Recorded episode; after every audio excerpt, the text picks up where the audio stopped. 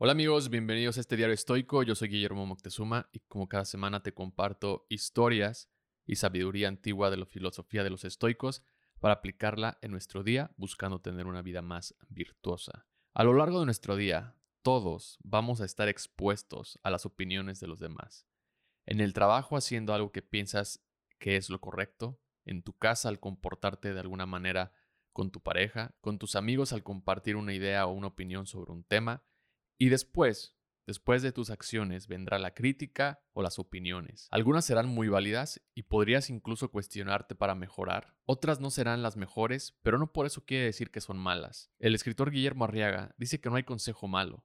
En realidad el consejo puede no funcionar para ti, por el momento o las circunstancias que estás viviendo. Probablemente lo que digas o como pienses, otras personas no estarán de acuerdo. Es válido. Cada quien tiene sus puntos de referencia y su estilo de vida.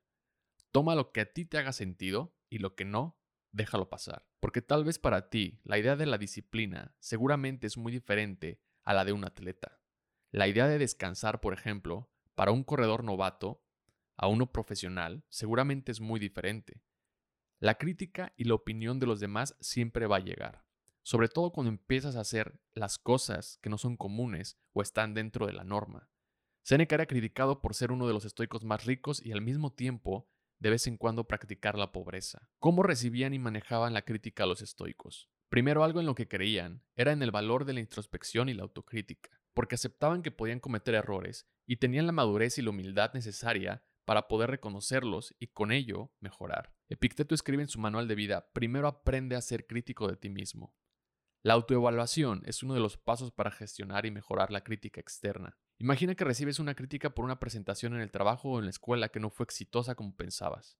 Imagina que tu cliente te habla para decirte que tu producto no es tan bueno como le habías dicho. En lugar de ponerte a la defensiva, puedes reflexionar sobre tus debilidades y buscar oportunidades para mejorar. Escucha de forma asertiva a la persona que te critica y decide si en verdad su crítica es constructiva o no para tu caso. Estamos tan acostumbrados a recibir la crítica con emoción, es decir, en cuanto la recibes, la tienes catalogada como algo que es malo y por lo tanto comienzan a salir emociones negativas como el enojo.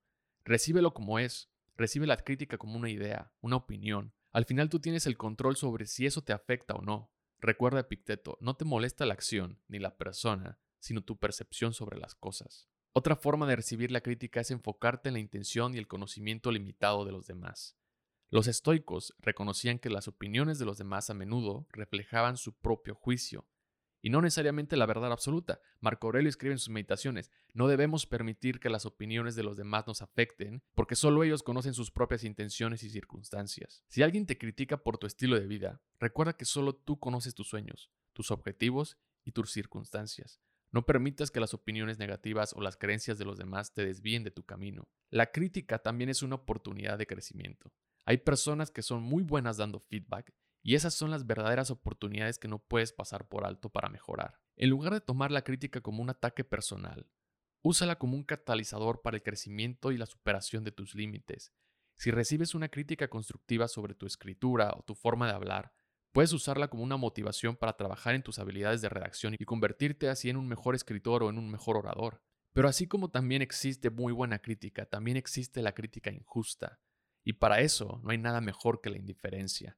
Recuerda que debes ser consciente de que no controlas la opinión de los demás y especialmente si son injustos o son con malas intenciones. No gastes tu energía ahí. Si alguien te critica injustamente, habla mal de ti o te insulta en redes sociales, puedes optar por no involucrarte y mejor enfocarte en lo que realmente es importante para ti. Porque al final para los estoicos, recibir y manejar la crítica requiere de un gran control sobre nosotros, de un autodominio y perspectiva de las cosas, de practicar la indiferencia ante lo injusto, de hacer consciente la intención y el conocimiento limitado de los demás, y de aprender a convertir la crítica en oportunidades de crecimiento. Este es el camino de los estoicos para mejorar nuestra vida y nuestra tranquilidad ante las críticas de los demás. Marco Aurelio escribe esto en sus meditaciones en el libro 5.3. Si una acción o expresión es apropiada, entonces es apropiada para ti. No te desanimes por los comentarios y críticas de otras personas. Si es correcto decirlo o hacerlo, entonces es lo correcto para que lo hagas o lo digas. Todos obedecen a su propio liderazgo y siguen sus propios impulsos. No te distraigas. sigue tu camino, sigue tu propia naturaleza y sigue a la naturaleza por el camino que comparten. Muchas gracias por escuchar este episodio. Si te gustó, te invito a compartirlo con alguien que consideres le puede gustar la filosofía del estoicismo. Y no olvides suscribirte al canal de YouTube Diario Estoico para no perderte de más contenido. Si te gusta este podcast, me ayudarías mucho calificándolo o dejando un comentario en Spotify, Amazon o Apple Podcast. Que tengas una gran semana. Bye.